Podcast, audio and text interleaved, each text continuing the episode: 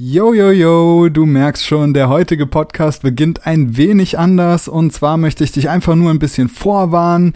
Wir hatten in unserem Gespräch, also der Sims und ich, so ziemlich jedes technische Problem, das man haben konnte. Zuerst haben wir sein Mikro gar nicht ans Laufen bekommen. Dann hatten wir die ganze Zeit Verbindungsprobleme. Im Endeffekt hat darunter leider der Sound ein bisschen gelitten. Das heißt, ich bitte dich im Vorhinein, das zu entschuldigen, dass der Podcast jetzt heute nicht in der gewohnten Soundqualität ist. Ich hoffe, das ist eine einmalige Angelegenheit geblieben und wiederholt sich nicht so schnell nochmal. Auf jeden Fall danke ich dir für dein Verständnis und hoffe, du kannst die Episode mit Sims dennoch genießen, denn sie ist auf jeden Fall eine der geilsten Episoden bisher, einfach weil da so viel Emotion drin steckt und ganz viele Gänsehautmomente. Deswegen gönn dir die Episode. Ich wünsche dir dabei wie immer viel Spaß. Moin und herzlich willkommen zu The Band Show. Hier gibt es Tipps für deine Band und exklusive Einblicke in die Rock, Metal, Hardcore und Punk-Szene. Viel Spaß!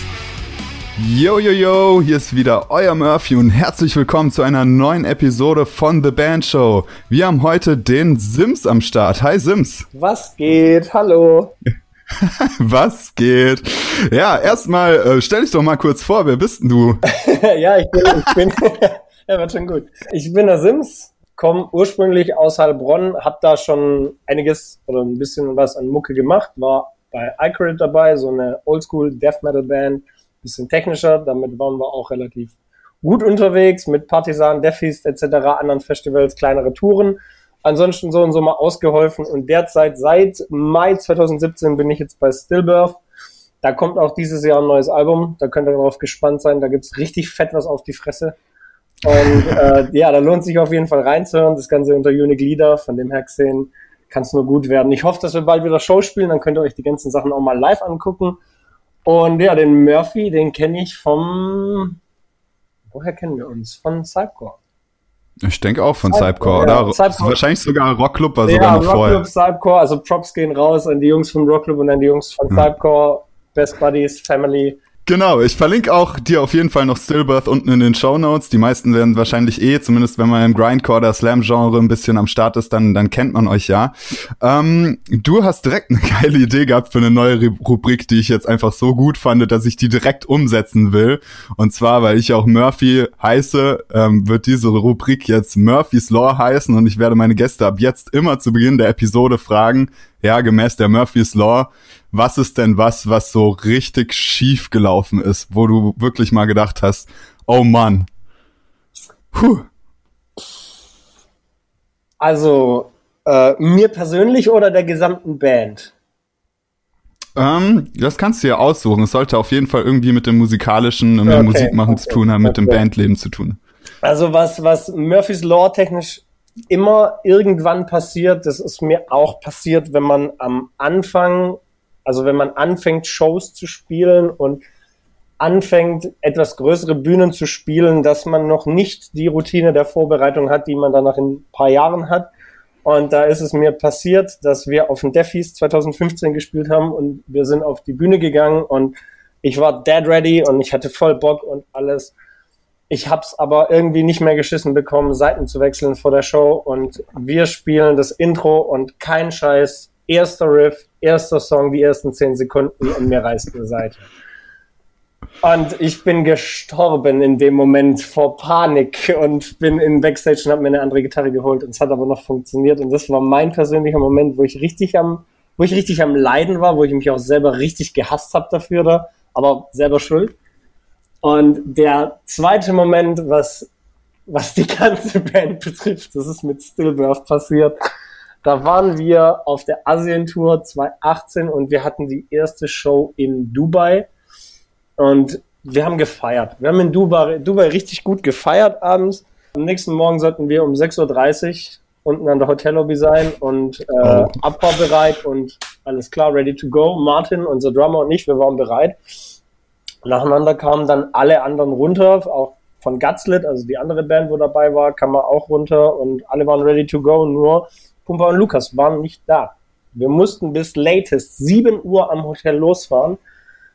Äh, sonst hätten wir den Flieger nicht bekommen. Also wir mussten fliegen nach Indien und wir hätten den Flieger nicht bekommen, wenn wir nicht um sieben losfahren. Ja, dann sind wir so 20 vor sieben hoch zu Pumper und Lukas ans Zimmer und haben da geklopft und geklopft und hatten überhaupt keine Reaktion und keiner ging ans Telefon, sie waren einfach nicht erreichbar. Und dann haben wir gehofft, ja gut, großes Hotel, vielleicht sind sie in der Zeit, wie wir runter sind, wie wir hoch sind, runtergekommen. Sind runter in die Lobby, da war dann so Viertel vor sieben und haben die Gutslet-Jungs aber verneint. Also es kam niemand runter, es war definitiv niemand da, sie waren definitiv nicht erreichbar. Und Martin und ich sind dann mit dem mentalen Gedanken erneut an das Zimmer, wenn sie jetzt nicht aufmachen, treten wir die Tür ein, egal was es kostet.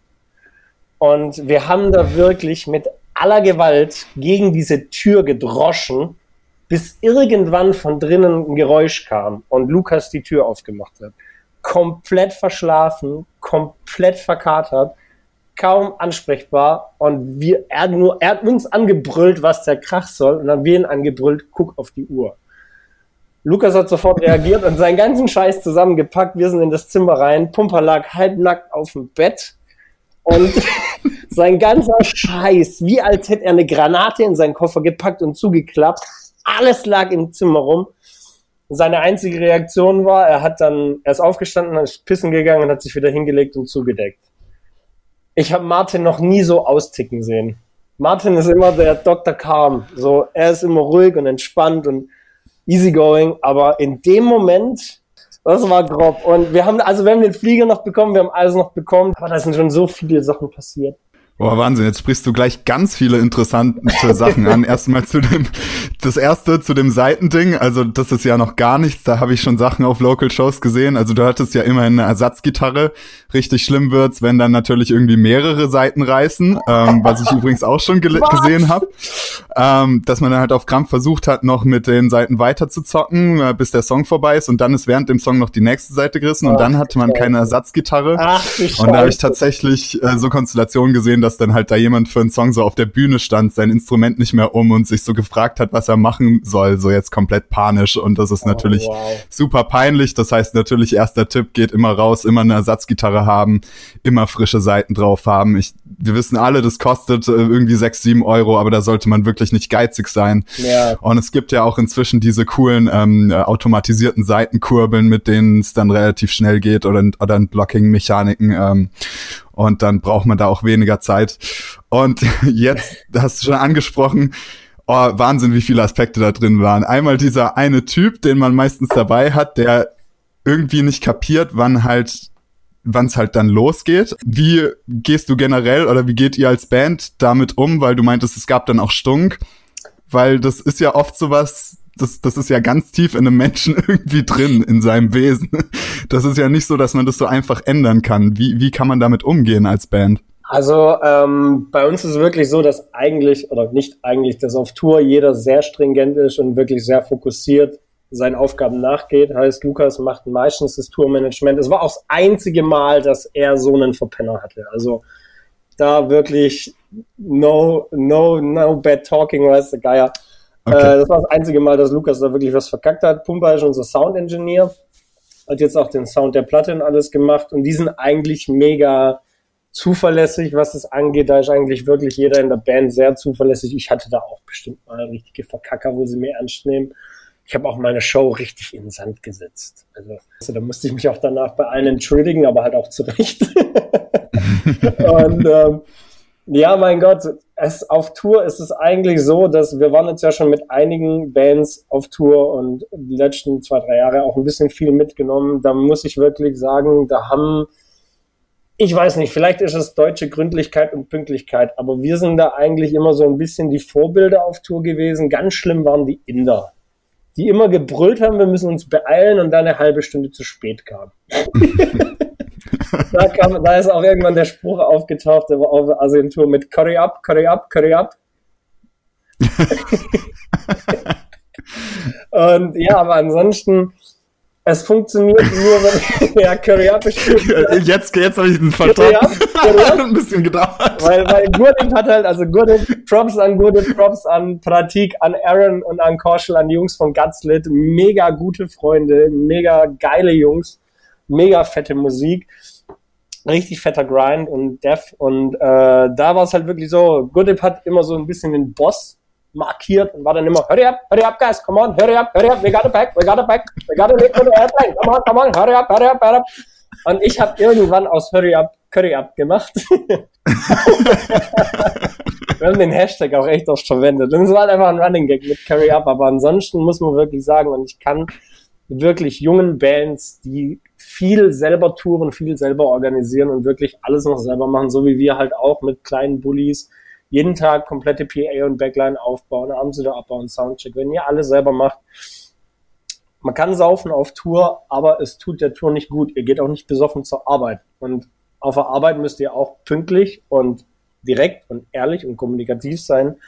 Und man merkt ganz schnell auf Tour, wenn das einer nicht gewohnt ist oder nicht kann. Und es ist unglaublich anstrengend, mit den Leuten zu touren.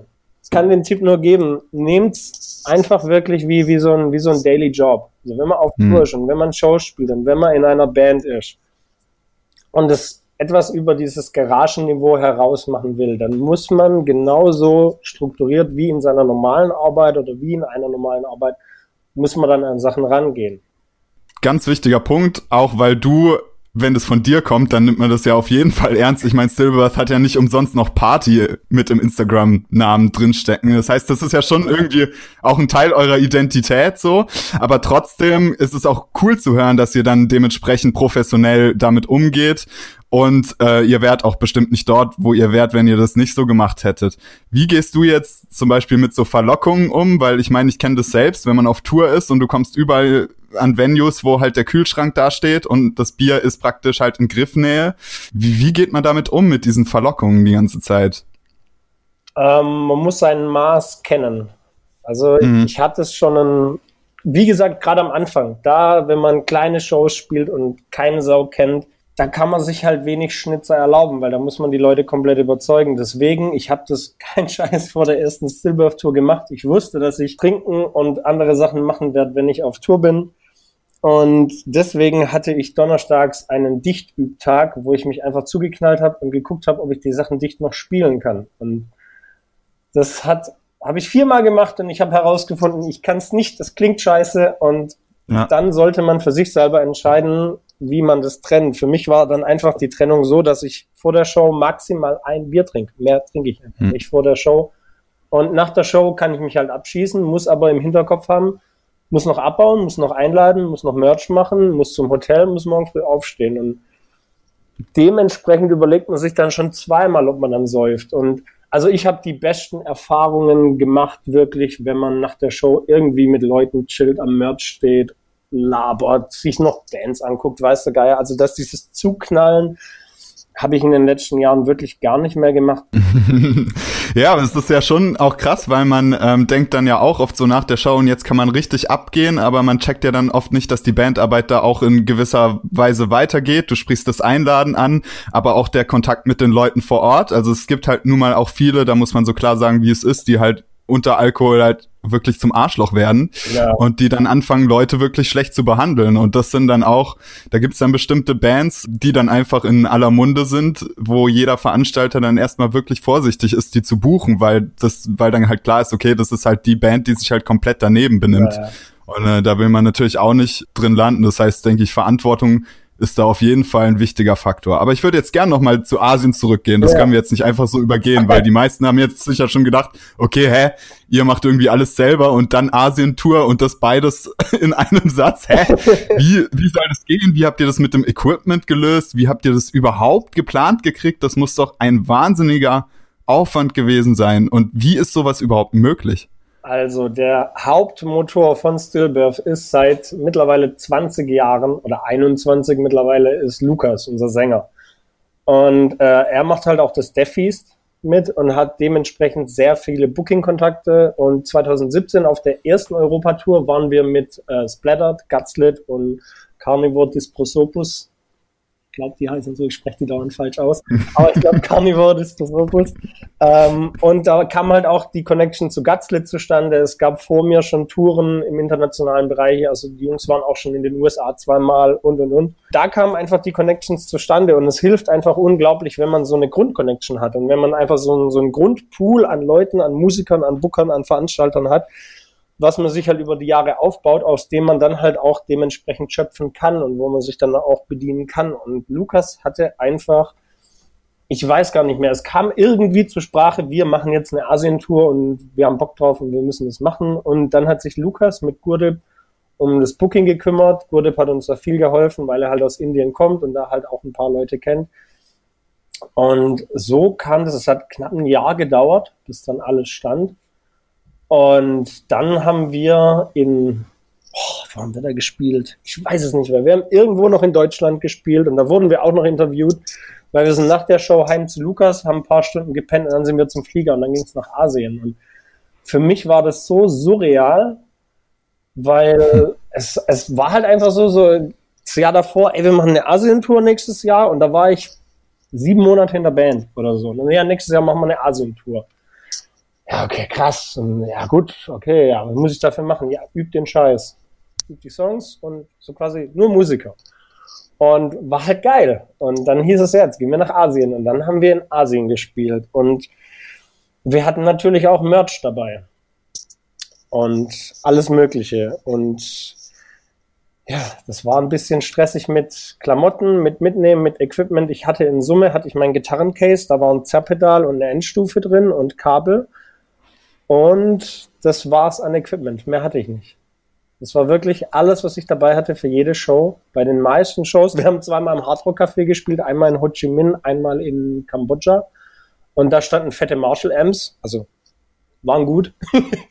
und da hat es so funktioniert. Aber ansonsten, ich hatte für zweieinhalb Wochen Asien eine Badehose, eine lange Jogginghose, fünf Paar Socken, drei T-Shirts und eine Regenjacke. Boah. Das, das, war's. Und wir mussten fast alle zwei Abende mussten wir im Hotel waschen. Martin und ich, wir haben uns in Manila am Flughafen irgendwann T-Shirts geholt, weil unsere T-Shirts so gestunken haben, dass es nicht mehr ging. Ey, ich sah da aus nach der Tour. Wir wurden da nochmal kontrolliert irgendwie vom deutschen Zoll und auch nochmal in Singapur und der Typ guckt mich nur an, guckt meinen Reisepass an, sieht einfach die letzten zweieinhalb Wochen jeden Tag in einem anderen Land und guckt mich nur so an und meint, ja, Party all day und ich sah halt echt verlebt aus und hat mich dann aber trotzdem durchgewunken. Und es war halt ein bisschen kritisch mit dem ganzen Fliegen und alles wegen dem ganzen Merchandise. Vor allem beim ersten Flug hatten wir einfach noch den kompletten Gutslit Merchandise von Deutschland mit dabei. Das heißt, ich wurde in Dubai am Flughafen rausgewunken. Er wollte meinen Koffer sehen und da waren dann 20 Mal das gleiche Shirt, 20 Mal die gleiche Hose, 20 Mal die gleiche CD. Und Boah. er guckt mich halt an und ja, was ist das für ein Scheiß, so nach dem Motto. Und ich gesagt, ja, ist für Kollegen, wir besuchen die in Indien, ich bringe denen ein bisschen was mit, das Merch von der Band in Deutschland, die die mögen. Aha, ja gut, weiter. Und hat mich dann so vom Haken gelassen. Also Hätte natürlich auch schief gehen können. Die ganze Tour hätte richtig schief gehen können, aber hat funktioniert. Kannst du da offen drüber sprechen, wie das mit dem Finanziellen aussah? Äh, weil das stelle ich mir doch kompliziert vor, wenn man dann jeden Tag mit so viel Gepäck irgendwie fliegt. Das muss doch, muss doch krass in die Hose gegangen sein, oder? Äh, es war von vornherein klar, dass wir nichts an dieser Tour verdienen. Also ganz mhm. wichtig, auch Info an kleine Bands. Bloß weil ihr auf Tour fahrt, kriegt ihr kein Geld. Bis, mhm. bis, bis man auf Tour mal was auf der Habenseite hat, oder bis wirklich mal bei Shows, das auf der Habenseite hängen bleibt. Wenn ich mitbekomme, was, was Bands wie Benighted, Ingested, weiß der Geier was, was, was die bekommen, ich meine, die können davon wirklich leben. Also, um es jetzt mal mhm. wirklich ehrlich zu sagen, also wir sind weit davon entfernt, dass, dass wir damit unseren Lebensstandard verdienen können. Die meisten von uns arbeiten noch Vollzeit. Ich arbeite noch komplett Vollzeit. Und solche Touren, ganz im Ernst, für mich, ich sehe das einfach so, ich mache lieben gern Musik, ich mache nichts Gerneres als live Gitarre spielen. Und klar, die Tour hat uns ein bisschen was gekostet, es war jetzt aber nicht mehr als, sage ich mal, ein normaler sieben Tage Urlaub oder so irgendwas. Also wir haben in Summe, ich habe jetzt in Summe, wenn man offen drüber redet, habe ich knapp Tausender dafür gezahlt. Mhm. Und da war aber alles mit drin. Heißt, alle Flüge. Wir waren zwischendurch noch in Bali drei Tage, haben uns eine Villa gemietet mit 1600 Quadratmetern und fünf Bedienstätten, die rund um die Uhr da uns rum eingeschenkt haben. Und da haben wir auch ein Musikvideo gedreht, das ich jedem nur empfehlen kann, von Torn Apart, von der Platte von 2017. Da waren wir ganz schön am Strand und mit Palmwedeln und da haben wir auch ein Schlagzeug aus Abfall gebaut, das super geklungen hat.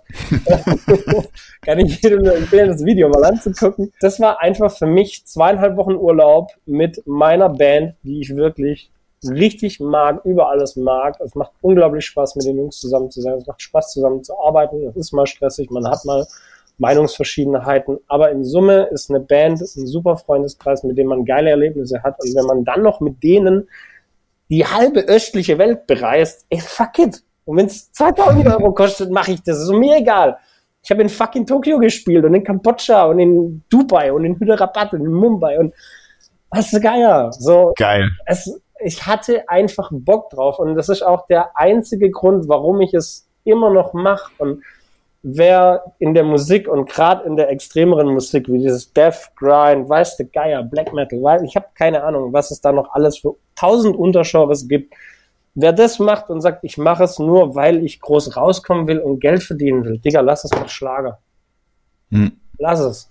Das, das, das ist Musik, die von Leidenschaft und von Herzblut lebt und deswegen sind die Songs und die Riffs und alles, das ist so manchmal aggressionsgeladen, manchmal mächtig, aber es sind immer so große Emotionen in den ganzen Songs, wenn man sich die anguckt und vor der Bühne steht und da drischt einfach nur so eine Gewaltwand auf einen ein. Steht man davor und dann, ja. Yeah. Und das Feeling bei jemand zu erzeugen, das ist das Größte, das ist ein Wahnsinn, das ist ein wahnsinnig geiles Gefühl und deswegen sollte man das machen und dann wird die Musik gut und wenn du es dann wirklich gut rüberbringst, dann interessieren sich Leute dafür und der Rest kommt dann automatisch. Aber wenn du es aus der Grundintention machst, ich will jetzt Kohle machen, weil ich denke, ich bin so ein krasser Gitarrist oder so ein krasser Songwriter, glaube ich, fällt man ganz krass auf die Schnauze. Okay, du bist ja auch Endorser für Headrush und äh, die, die mich verfolgen auf Social Media, die wissen auch, dass ich das auch sehr gerne äh, spiele. Voll die Werbung jetzt ja, am Start. Aber ich werde ich werd im Gegensatz zu dir nicht endorsed von ich werd, Headrush. Ich werde werd, werd auch nicht, also ganz straight wichtige Info. Headrush oder so, da, da ist nichts, ich stehe auf der Artist-Liste. Heißt, ich bin ein Artist, der das Headrush spielt. Ich also von Headrush direkt, ich weiß gar nicht, ob ich das sagen darf. Ich komm, ich bekomme nichts von denen. Die haben mich nur auf die Seite gepackt und ich mache jetzt demnächst mal wieder ein Video für Headrush. Also es ist jetzt nicht so, dass ich da gelistet bin und sagen kann, ja, ich will jetzt das Paddleboard und ich will die Box und ah, okay, okay. das. Also so ein Endorsement-Deal im Vergleich zu einem Welcoming in der Artist Family, das ist nochmal ein Unterschied. Also wenn man in mhm. der Artist Family ist, ist so quasi so der erste Schritt, weil Kontakt besteht und man kommt halt auch mal ein bisschen schneller an, an Logos. Ich habe jetzt ein Logo gebraucht fürs Album und für die, für die Promo-Plakate und so, dass dann Headrush-Logo drauf ist. Sowas kann man dann halt relativ schnell in guter Qualität bekommen. Oder dass man einfach mal Infos über das, über das, über die Gear an sich bekommt aber ich hatte bis jetzt einfach noch nicht die Balls zu fragen, ob sie mir so eine Box schicken. Weil ich einfach, da, da sehe ich mich noch als zu kleinen und zu äh, uneinflussreichen Musiker. Da, da muss ich mhm. noch ein bisschen mehr an mir, an meinen Skills und an meinem Social, an meiner Social Media Präsenz arbeiten, dass ich die Eier dafür habe. Und aber für mich war Headrush der erste Schritt. Die Jungs kamen auch, also ich habe halt wirklich Tipp, wenn man auf so eine Liste, Seite, sonst irgendwas kommen will. Ich habe wirklich nichts anderes gemacht, als konsequent die anzuschreiben und die in all meinen Stories auf der Tour zu verlinken und immer HeadrushFX, HeadrushFX, HeadrushFX.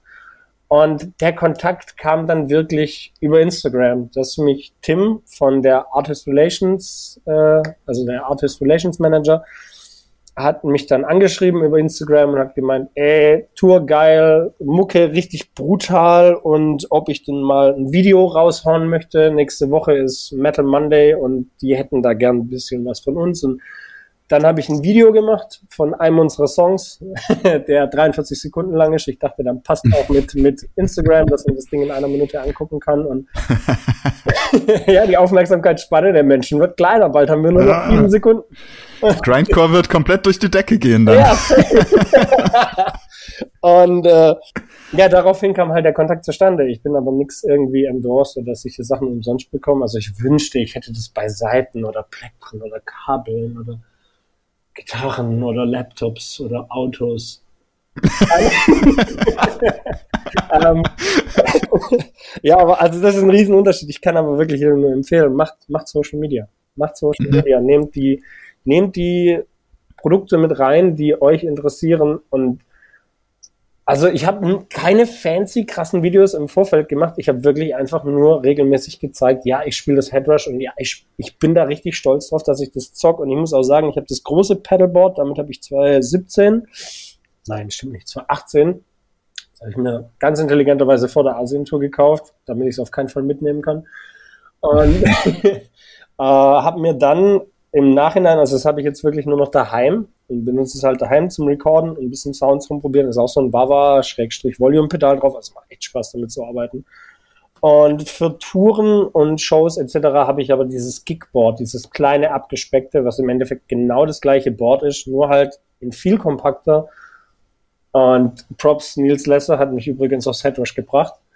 Und ähm, mit dem bin ich unglaublich happy. Also damit stehe ja. ich auch auf der Artist-Page, dass ich das spiele und dass ich das halt auch wirklich viel live spiele und Okay, ganz kurz, ich würde dich nur ungern unterbrechen, aber kurz zur Erklärung für die, die jetzt nicht wissen, was das Headrush ist. Es ist, du hast schon gesagt, es ist ein Gigboard. Ich beschreibe es immer gern für jetzt auch Leute, die keine Gitarristen sind oder so, als eine Art ähm, im Prinzip iPad nur für die Gitarre. Du kannst im Prinzip mit einem Touch-Display deine ganzen Effekte, deine ganzen Boxen, deine Amps ähm, und alles Mögliche einfach intuitiv in eine Effektkette reinziehen und dann wird eben dein Gitarrensignal mit einem virt virtuellen Amp sozusagen als, als Vorverstärker, als Preamp-Signal ja, umgewandelt, so ganz für Idioten erklärt. Und da gibt, gibt's natürlich, du hast es schon angesprochen, eine riesige philosophische, fast schon philosophischen Streit darüber, ob das denn noch Metal ist, ob das denn noch, ähm, ja, echt ist, wenn, wenn das irgendwie dann alles irgendwie nur virtuell erzeugt wird. Und da sprichst du es jetzt schon an. Das hat natürlich praktische Vorteile auf Tour, ne? Im Studio habe ich schon öfters mal und auch bei den ersten paar Proben von äh, Stillbirth und auch auf der ersten Tour von Stillbirth, da habe ich noch wirklich Röhrenamps gespielt. Das waren Mesa, ich glaube so ein Dual Rectifier und einen, ein Diesel, Diesel, mhm. irgendein Diesel-Amp, geilen Diesel-Amp und einen Mesa habe ich gezockt und die habe ich auch auf Tour gezockt mit so einem Splitter und das war halt richtig äh, Gewalt, geil, mhm. ballern ich finde, man hört den Unterschied zwischen einem digitalen Amp, sei es jetzt Camper, sei es Headrush, sei es Helix, sei es was auch immer, zu einem Röhrenamp. Ich finde, man hört immer, dass es ein Röhrenamp ist. Man muss sich mega viel Mühe geben, aber ich persönlich, ich mag diesen Röhrenamp-Sound einfach. Aber ich trag's nicht gern rum.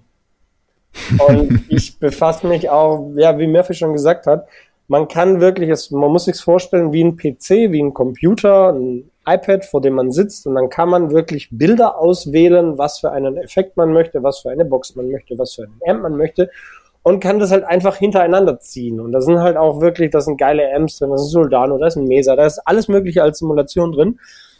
Wenn man diese Variation, die man auf diesem Headrush hat, sich wirklich händisch kaufen würde, um so viel Sounds zum Probieren zu haben, dann reicht, glaub, eine Garage nicht, um den ganzen Scheiß abzustellen. Also man muss sich wirklich mal vor Augen führen, wie viele Möglichkeiten man damit hat. Und somit relativiert sich für mich die Diskussion, ob es sich lohnt, weil ja, es lohnt sich, man kann damit viel mehr machen, sich viel mehr mit seinem Sound und allem beschäftigen, in viel kürzerer Zeit und mit viel weniger Geld, was man in die Hand nehmen muss. Und es ist zum Touren praktischer. Ähm, ich hatte halt auch schon die Diskussion, dass sich das Leute angeguckt haben und ja, fett. Und die fanden es fett, bis sie gehört haben, dass es ein Digital-Amp war. Ja, äh, dann wird ja viel geiler klingen, wenn, wenn du jetzt so einen anderen Amp oder halt den Amp oder mein Amp, bla bla bla. Und, aber halt dann nichts in der Hand. Und dann habe ich mir die Band, also einmal hat eine Band auch nach uns gespielt und da hatte ich mit dem Gitarristen, der kam nach der Show zu mir, ja, fett, was für ein Amp ich spiele, und ich als Headrush ja, pff, boah, und ja, pff, ja, muss er ja mal gucken. Und ja, also er spielt ja hier jetzt, das war so ein, so ein Marshall-Dude, äh, Marshall, nix über Marshall. Und ich habe es mir angeguckt und es klang so unglaublich scheiße, was er da auf seiner Gitarre zusammengeklatscht hat. Und es lag weder am Amp noch an der Gitarre noch an seinen Settings. Es lag einfach nur daran, dass er scheiße spielt und dass er offensichtlich nicht übt, weil wenn die rechte Hand so gerade so über die Seiten labbert, dass man gar kein Gate und kein Noise Gate am besten dazwischen hat, dass jeder Fehlton und alles irgendwie noch genommen wird, weil der Anschlag so scheiße und undefiniert ist, dass es anders kein Signal erzeugt, dann brauchst du mir nichts von Equipment erzählen, dann solltest du dich daheim hinsetzen und deinen Scheiß üben, weil mhm. man kann mit den schäbigsten Equipment fett klingen, wenn man in der rechten Hand Balls hat. Das ist einfach nur rechte Hand. Rechte, mhm. junk, junk, junk. Das muss, wenn du Metal machst, dann kannst du die Gitarre nicht streicheln. Das ist ja, ja, also da, da fühle ich mit dir. Ähm, auch dann an der Stelle vielleicht Shoutout, wer es nicht kennt, mal Ola Englund auschecken. Ja. Da ist es ja, ja. ganz krass. Also da der bekommt ja richtig viel ähm, Hate-Kommentare auch teilweise, weil die Tipps, die er halt gibt, irgendwie an Gear nicht funktionieren für die Leute, die es ausprobieren. Und das liegt halt einfach daran, und das muss man dann auch reflektieren, dass Ola Englund einer der Gitarristen ist, die wirklich einen der perversesten Anschläge ja. überhaupt haben in der rechten Hand. Und das, da merkt man wirklich, bei ihm ist ja dieses äh, Will it Chuck und Chunk und dieses, dieser krasse Krach beim Anschlag. Das ist ja bei ihm ganz präsent und die Leute kriegen das nicht reproduziert und regen sich dann auf, ähm, dass seine Gear-Tipps scheiße sind oder so. Und ja, da muss man sich dann auch wieder rückbesinnen und dann irgendwie mal gucken, okay, interessiere ich mich überhaupt noch für Musik oder interessiere ich mich für Gear und wie bringe ich dann meine Musik zum Klingen? Und das Gear kommt eigentlich dann ja an, an zweiter Stelle. Ähm, kommen wir doch mal so ein bisschen zum Touren zurück. Mhm. Und wir hatten nämlich schon mal, ihr wart ja nicht nur in Asien, ihr wart ja fast überall gefühlt, ähm, aber vor allem auch ein Land, mit dem ich gerne über dich sprechen wollte, über das wir es auch privat schon hatten. England. England. Da müssen wir einfach kurz drüber reden, ja. weil ähm, mir kommt da eine Tourgeschichte äh, in den Hinterkopf, ich hatte Sick of It All in Freiburg zu Gast und habe dann mit dem Tourmanager von denen gesprochen, dass die eine Show in England gespielt haben in ähm, einer Venue, die war irgendwie im achten Stock oder so. Und der Zugang zur Venue war über eine Feuerwehrtreppe und dann mussten die da eine Produktion ähm, mit, mit irgendwie für jeden Gitarristen vier Boxen und was weiß ich alles, mussten die dann da in den achten Stock tragen über eine Feuerwehrtreppe. Und das ist irgendwie was, was, das ist sinnbildlich für, für England. Wie ist so dein Empfinden vom Touren in England und wie kann man am besten damit umgehen mit der Situation dort? Nicht hinfahren. okay, so radikal? Also, Gar nicht in England touren? Also, äh, ich habe jetzt schon ein paar Shows und Touren in England gemacht. Man muss sagen, die Shows an sich waren wirklich, die haben Spaß gemacht. Es war geil. Es hat wirklich Laune gemacht. Nur, oh, liebe Engländer, bitte hasst mich nicht dafür. Zum Glück ist der Podcast auf Deutsch. also, wir waren, ich weiß gar nicht mehr, wann das war. Wir waren schon mal in Leeds auf dem UK Slam Fest. Das war mega fett es ist halt immer mit unglaublich viel Anreise, Anfahrt verbunden. Und wir hatten jetzt auf der letzten Tour 2019 hatten wir drei Shows in England. Einmal in London auf dem Snuffest, das war mega fett. Allerdings Catering in England heißt, es gibt kein Catering. Man bekommt Geld, nein, man bekommt Geld, wenn man gespielt hat und davon kann man sich dann Essen kaufen. So war es bei uns. Da war es allerdings auch so, die Venue war irgendwie im dritten Stock, vierten Stock und da halt auch nur durch eine kleine Treppe hoch, aber es war alles machbar, es war alles cool. Also safe, Snuffest so war auch geil, es war voll, es waren Leute da, es hatten alle Bock, es war einfach nur geil. Es hat einfach nur Laune gemacht, es war eine richtig rotzige englische Punkshow. Und es war cool. Und dann kam halt Manchester und Brighton und danach war ich krank, weil wenn man in England nicht eine gewisse Größe hat, um sich Sachen wie ein Hotel oder keine Ahnung, Caterer oder weiß der Geier was zur Verfügung stellen zu lassen und das fordern kann, ist es unglaublich viel. Also vergleichbar mit Shows in anderen Ländern. Klar, je kleiner man ist, desto mehr muss man selber machen.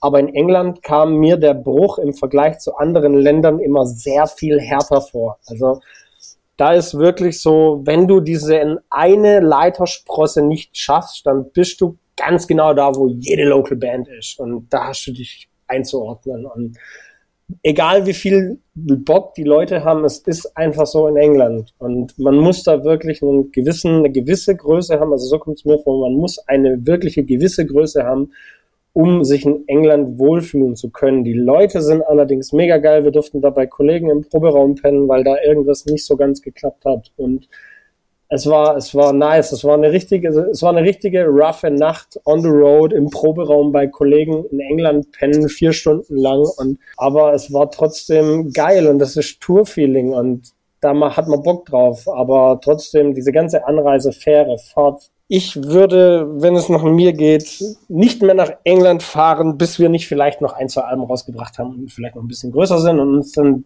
auch mal, weil man hat ja immer trotzdem noch Schiss, dass man sich aus dem Fenster lehnt, wenn man einen Veranstalter fragt, so, äh, wenn es zur Bezahlung oder sonst irgendwas geht. Also ich habe da immer noch ein bisschen Distancing und lass mich dann eher dann so, ja, wir machen das jetzt und ja, okay, dann machen wir das jetzt und dann müssen wir halt mit den Gegebenheiten klarkommen. Ich wollte noch mit dir über ein Phänomen sprechen, was ich schon häufig mit anderen Musikern hatte. Es gibt ja dieses Phänomen der Post-Tour Depression PTD. ja. Kenn, kennst du das? Ja, ja. Post-Tour Depression. Okay, wie, wie äußert sich das bei dir und ähm, was meinst du, woher kommt das und was kann man vielleicht tun, um das halt ähm, zu vermeiden? Wir touren, also wir haben ja wirklich Touren zwei Wochen, drei Wochen und man ist wirklich, du brauchst ein, zwei Tage und dann kommst du in diesem Leben an. Dann ist es wirklich so, dass du morgens aufstehst, dich fit machst, duschen gehst, in Bulli einsteigen, sieben bis, also das längste, was wir mal gefahren sind am Stück, waren 18 Stunden. Und ja, dann haben wir eine Show gespielt, haben kurz gechillt, sind, haben alles wieder eingeladen, sind wir 18 Stunden wieder heimgefahren. Das war der heftigste Trip, den ich bisher mitgemacht habe. Boah. Und ja, da haben wir in Litauen gespielt, in Vilnius. War mega schön. Gerne wieder. Aber diesmal mit Flugzeug. und die Post-Tour Depression, da hatten wir es schon ganz oft drüber, auch in allen möglichen Gruppen und mit allen möglichen Kollegen. Jeder nimmt das mit, weil du einfach in den zwei Wochen oder in den drei Wochen, da lebst du das Leben wovon du als 14-jähriger Spasti, der sich eine Gitarre gekauft hat, weil er so geil spielen will wie James Hetfield. Und dann lebst du das, egal wie viele Stufen da noch dazwischen sind. Du stehst auf und deine ein, dein einziges Ziel den ganzen Tag ist es, zur Location zu fahren, aufzubauen, ready, Show spielen, abreißen, so viel Merch wie möglich an die Leute rausknallen, mit allen sprechen, alle kennenlernen, ins Hotel und am nächsten Tag genau das Gleiche. Und es ist dann dein Daily Job. Und wenn du das wirklich zwei, drei Wochen machst und du kommst dann wieder heim und dann wachst du das erste Mal auf und dann realisierst du so Sonntagabends, weil du bis nachmittags gepennt so ja fuck, jetzt habe ich noch so irgendwie acht Stunden von dem Sonntag und dann muss ich ins Bett, weil ich morgen wieder aufstehen muss und dann muss ich wieder meinen normalen Job machen. Dann habe ich wieder alles irgendwie normal und es fehlen dir, also mir fehlen am meisten die Leute weil man wirklich, mhm. man hockt mit Leuten oder wenn wir halt mit internationalen Bands touren, du sitzt mit denen wirklich, das war jetzt, wo wir mit Xavlek auf Tour waren. Also Xavlek ist so eine Mischung aus Vulvodinia und Stillbirth, wurde von Chris und Duncan von Vulvodinia gegründet. Die Jungs sind aus Südafrika, sind mega krasse Mucker. Und Lukas, unser Sänger, Martin, unser Schlagzeuger und Kaminski, unser Bassist, die spielen auch noch bei Xavlek. Also so eine halb deutsche, halb afrikanische Band.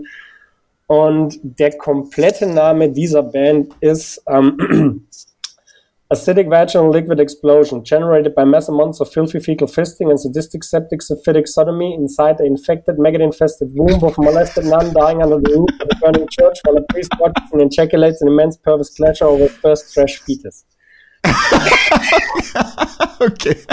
Das ist der gesamte Name der Band und äh, die Jungs sehen wir mega selten. Also wenn man sich dann sieht und man ist dann wirklich, man ist sieben bis zehn Stunden am Tag im Bulli, man ist dann an der Location, man sitzt am Merch, man bereitet sich ein Backstage vor, man geht zum Catering essen, man ist abends im Hotel, man ist wirklich, das ist deine Familie, deine Welt, es zählt nur alles, was in dieser Tour und man, ich hatte es auch mal auf Tour, dass ich mitbekommen habe, dass einer auf der Tour irgendwie blöd angemacht wurde und ich war sofort aggro. So, warum macht der den an? Weil es einfach, es ist dann Family, es ist dann Tour, es ist so.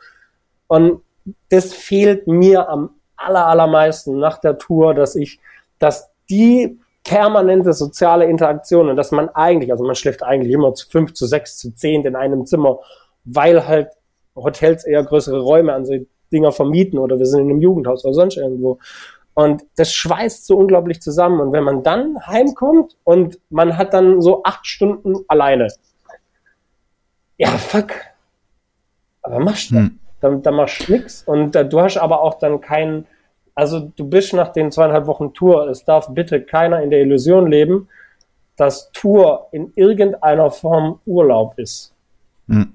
Das ist, also wenn ich in der Arbeit sagen, die meisten wissen, was ich in meinem Urlaub mache, die sehen schon, dass wenn ich von der Tour zurückkomme, dass ich davor entspannter war und ja. ausgeschlafener. Aber das ist genau wieder der Punkt, wenn man es nicht mit Leidenschaft macht und wenn man es nicht machen will, weil man es machen will, wenn man es macht, um irgendjemanden zu beeindrucken oder um Kohle zu, also dann wird's nichts, dann dann dann hält man das auch nicht durch und weil dann macht's keinen Spaß und das ist halt auch ganz wichtig man sieht immer, wenn man eine Band sieht und die spielen dreiviertel Stunde, Stunde und sind dann am Merch und dann sind die lustig und Party und eskalieren und bla bla bla. Dass davor aber monatelange Bookingarbeit, jahrelanges Üben, Proben, zusammenreißen, Gear abchecken, Sound einstellen, vorbereiten, Live-Erfahrung sammeln, mit Leuten reden, Coachings, bla bla bla, das alles sieht ein Zuschauer oder ein Fan nicht. Die sehen immer nur die Präsentation und Deswegen sagt man auch, ja, auf Tour, also nur chillen, ein bisschen aufbauen und bla bla bla. Alles, was davor passiert, sehen die Leute nicht. Und genau soll es aber auch sein, weil man soll nicht auf die Bühne gehen und schon, oh, schon wieder und ich will eigentlich ins Bett und oh, ich bin so am Arsch und Essen war irgendwie scheiße und ich muss eigentlich auch kacken und wenn du, wenn du, ja, aber es gibt Leute, die gehen so auf die Bühne und dann sind ja. sie danach angepisst, warum die Leute sich nicht bewegen. Das ist, das ist, wenn du, wenn du selber keine Begeisterung, keine hundertprozentige Begeisterung und Überzeugung hast, dass ich will jetzt auf der Bühne rumstampfen, bang, zocken, bam. Und wenn da mal ein falscher Ton dabei ist, dann beweg dich mehr, dann fällt es weniger auf. Aber Alter, es ist eine Show, es muss brennen, die Bühne muss brennen, danach darf nur noch verbrannte, ey, danach darf nur noch verbrannte Erde zurückbleiben. Die Leute müssen vor der Bühne weggehen mit dem Ding was war das gerade? So, dann hast du geschafft und dann darfst du auch müde ins Bett fallen, aber ja. keep the spirit. Du weißt, was ich meine. Es ist, es, hm. Mega gut. Total wichtig. Das ist ja was, womit dann Bands, die Erfolg haben, auch ein Problem haben. Also umso größer man wird, desto routinierter wird man dann auch, desto mehr Ansprüche stellt man, weil man gewöhnt sich an ganz viel. Und da ist es vielleicht auch wichtig, sich wie bei einer Art, ja, klingt jetzt dumm, weil viele vielleicht in dem Bereich irgendwie Vorurteile haben, Spiritualität und so und Dankbarkeit und äh, Awareness und so. Aber das ist einfach ein wichtiger Faktor, dass man sich da dran erinnert, was man hier macht und dass man seine Leidenschaft eigentlich ausleben kann und sich eben nicht an Dinge zu gewöhnen, nicht zu fordern, sondern eben in dieser dankbaren Position zu bleiben, weil nur so kannst du ja die Energie weiterhin auf der Bühne ja auch liefern, wenn du wirklich fröhlich mit Spirit dabei bist und, und Bock drauf hast. Ja, ich finde es immer ganz tragisch, wenn sich Leute beschweren. Also ich, ich kenne das von mir selber, dass ich auch abkotze, boah, Catering war scheiße. So, das sagt man halt im Backstage, wenn man zusammensteht. Also Real Talk, da hatet man auch schon mal über eine Veranstaltung, über einen Mann, wie viele dumme Gespräche man schon hatte und was für dumme Diskussionen wieder und wieder wollte am Merch einer irgendwie das Shirt um 10 Euro runterhandeln, weil er alles versoffen hatte und schon so besoffen war, dass er sich nicht mal mehr an die Band erinnert hat, aber er will das Shirt, weil es cool aussieht und aber sowas kann man, sowas sollte niemals, niemals zu einem Veranstalter oder zu einer Band oder keine Ahnung. Das ist, äh, jeder hat den Gedanken. Jeder hatet mal rum. Jeder fuckt sich auch mal ab, dass er schlecht gespielt hat oder dass die Show scheiße war. Aber wenn ein Fan am Merch zu dir kommt und sagt, alter, mega fette Show, fuck, ihr habt voll abgerissen, geil, geil, geil, es hat richtig Bock gemacht, und du sagst, ah nee, fuck, ey, heute war total scheiße. So, was ist dein Problem gerade? Du hast deinen Fan mhm. und wenn es nur einer ist, hast du ihn zu 100% abgeholt und überzeugt, dann sei doch nicht so arrogant und sag, es war scheiße. Sag, danke Mann, fett, geil, ich freue mich, dass es dir gefallen hat. Ja. Ey, mega fett, hier nimm Sticker mit und so, guckst dir an, wir sind bis zum Schluss da, wenn Bock auf ein Shirt hast, ich kann dir auch was weglegen. Alter, geil, geil, dass du da bist. Einfach mal positives Feedback geben, sich bedanken. Das, ich sehe das so selten, dass das Bands, es ist immer sofort eine Rechtfertigung. Alter, ihr wurdet gebucht, ihr habt gezockt, das hat den Leuten gefallen. Das sind, du hast gewonnen, du kriegst eine Waschmaschine. Sei doch einfach froh. ja. ja. Ja, total. Und das ist auch Arbeit, finde ich, weil das ist ja eine emotionale Angelegenheit, so dieses Beschweren und diese negativen Emotionen, die man dann vielleicht auch damit verbindet, das kommt, bricht ja raus. Und da muss man sich dann vielleicht einfach ein bisschen kontrollieren und, und erkennen, das, das zieht ja auch Energie, so. Man muss ja da Energie aufbringen, aber es ist ganz wichtig. Sprichst es richtig an, es ist ganz wichtig. Ja, wir sind leider jetzt schon so langsam am Ende. Das heißt, die äh, Sekt- oder Selters-Runde steht wieder an. Weiß nicht, ob du es schon oh, kennst. Ja, ich kenne schon. Ich habe mir ein paar Podcasts von dir angeguckt. Podcasts angeguckt, ja, ja. ja du Magier. ja, hey. aber halt, aber halt ohne, ohne Ton. Ah. Also ich habe nur mit Unter nur Untertitel. weil ich so gerne lebe. okay, dann ähm, legen wir direkt los erste wird wahrscheinlich einfacher Task für dich. Ähm, DIY oder Profis bezahlen? Ja, DIY. Ja, ja, welche Überraschung. Gut, das, ich glaube, das brauchst du gar nicht mehr begründen. Das haben wir jetzt in der Episode schon, schon zu Genüge begründet, äh, gehört von dir. Ich hoffe, ähm, ich, hoffe, ich bin nicht so weit abgeschweift bei den ganzen Antworten. Das macht mir so Gedanken gerade. Ich bin mega nervös. Ach, alles gut, alles gut. Ähm, Slayer oder Bring Me the Horizon? Slayer. Okay, warum? Weil ich mit Slayer sehr, sehr, sehr viel geile Erlebnisse verbinde. Also wirklich, Slayer begleitet mich länger als Bring Me the Horizon. Ich glaube, ich habe mir von Bring Me the Horizon bis heute keinen einzigen Song angehört. Echt? Ah, okay. Und ja, Slayer kann ich sogar ein paar spielen. Ich müsste wahrscheinlich mal üben, aber ich konnte mal ein paar spielen. Wir haben auch früher mit meiner allerersten Coverband haben wir auch Slayer gecovert. Und ich habe Slayer ein paar Mal live gesehen. Ich fand Slayer immer geil. Ich fand Jeff Hanneman als Gitarrist immer geil. Es war einfach ein Slayer, Slayer, einfach. Und ich hatte mal, da waren wir in einer Kneipe, die es mittlerweile nicht mehr gibt und haben da gesoffen, wie die, wir haben was getrunken. und, ähm, und dann hat ein Kollege von mir gesagt, da hatten wir es auch über Slayer, und da hat ein Kollege von mir gesagt, so, dass er kein Slayer-T-Shirt hat. Also er hat gesagt, boah krass, ich habe gar kein Slayer-Shirt. Und das Witzige war einfach, in dem Moment hat der Song, der lief, aufgehört und keiner hat geredet. Also der ganze Laden war still und nur er hat geredet und hat gesagt, ich habe überhaupt kein Slayer-Shirt. Und wirklich, die, die komplette Bar hat sich zu ihm umgedreht. und dann ging der Song los. Wir haben uns bepisst vor Lachen, allein wegen dem Ereignis Slayer. cool. okay, ähm, Club oder Festival?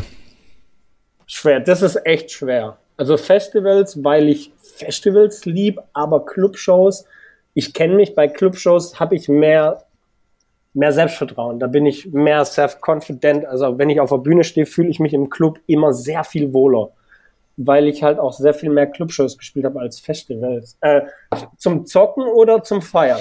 Ähm, sagen wir mal als, als Band, also zum, zum wirklich zum Spielen. Festival. Ah, okay. Festival. Scheiß, scheiß, auf, scheiß auf den Sound. Was ist wichtiger? Auf der Bühne? Musikalischer Anspruch oder Energie? Energie, Energie zu tausend Millionen Prozent. Ich hasse nichts mehr, wie wenn, das ist diese, diese Arroganz zu haben, man steht nicht mal Leute wie James Hetfield, Kirk Hammond, weiß der Geier. Klar, die werden älter, die werden müder, aber die bewegen sich auch, die bangen auch. Und sogar Slipknot, die mittlerweile echt alt sind und sich wenig bewegen, die bangen auch. es, es ist keine, ich habe das auch schon so oft beobachtet. Und wenn, wenn eine Band sich nicht bewegt, die, das Publikum macht nichts anderes, als die Band anzuglotzen. Wenn da nichts passiert, dann nimmt mal einer ein Handy raus und dann wird mal gefilmt und dann labert man, dann holt man sich ein Bier. Wenn da dauernd was passiert und jetzt jumpen sie warm und der Stampfer wieder und die bangen und gerade wenn so Build-ups kommen und dann der Drop oder der Breakdown oder weißt du gar, ja, und die komplette Band macht so dieses nach vorne bangen, dann kommt automatisch der Mitnick-Effekt. Ob du dann da leicht irgendwie flat gezockt hast oder der Anschlag jetzt nicht genauso perfekt mit was weiß ich, 86,32 Grad wie im Studio über die Seite geschraubt mit 0,8. das juckt doch kein Mensch. Du hast genau eine Sekunde, um jetzt zu liefern und dann mach einfach dein Statement, mach den Stamm vor Bang, einfach, dass die Leute sich abgeholt fühlen und dann bewegen sie sich mhm. auch. Es hat keiner was gewonnen. Es ist eine Live-Show. Es ist eine Show. Man muss es erleben. Es ist ein Erlebnis. Wenn, wenn ich einen perfekten Sound will, kaufe ich mir die Platte und höre die da rein. Genau, von der ersten Sekunde den Leuten keine Zeit geben, sich darüber Gedanken zu machen, weil Denken, Mus Musik funktioniert ja nicht übers Denken, Musik funktioniert ja, ja übers Fühlen. Und das ist wirklich ja. was, das ist ja das zentrale Thema dieser Episode schon fast mega cool. Also Emotionalität zieht sich durch diese ganze Episode durch und das ist wirklich ein Faktor, ähm, wo man sagen muss, also der als Antwort auf die Frage fungiert, worum geht's bei Musik denn jetzt eigentlich wirklich? Weil wir ja auch in dem Podcast drüber reden, wie wird man mit Musik erfolgreich? Das ist mhm. eben sozusagen das Ziel vielleicht, aber der Weg ist ja immer das Ziel und der Weg funktioniert eben über diese Emotionalität und es sollte dementsprechend auch absolut im Zentrum stehen. Ja, geil, ey, danke dir für, für den Einblick. Mega cool. Voll interessant. Ich habe noch abschließend vielleicht noch eine Kleinigkeit und zwar, wenn wir wirklich drüber reden, wie man mit Musik erfolgreich wird. Es ist genauso wie mit jedem, so, also in meinen Augen ist es so, jeder Sportler, jeder Musiker, jeder Künstler ist damit erfolgreich geworden, dass er es mit so viel Leidenschaft gemacht hat, dass er unter der breiten Masse heraussticht egal ob du jetzt der krasseste Gitarrist bist, ob du die Sweeps jetzt auf 300 BPM, ob du die Double Bass, ob weiß der Geier, ob es Gitarre, Schlagzeug, Sänger, eine simple, easy Gitarre und eine schöne Stimme drüber funktioniert genauso wie der krasseste Sweep der Welt, wenn es mit Leidenschaft gespielt ist und mit Leidenschaft recorded ist und wenn die Leute merken, dass das, was er da macht, ist alles, was er machen will. Und so sind früher Gitarristen, Sänger, weißt du, Geier, sind so berühmt geworden. Da gab es kein Facebook und Instagram. Da hat man die irgendwo gehört und da war so viel Passion drin, dass irgendein Produzent gesagt hat, ich will wissen, who is that fucking kid? Mhm. So.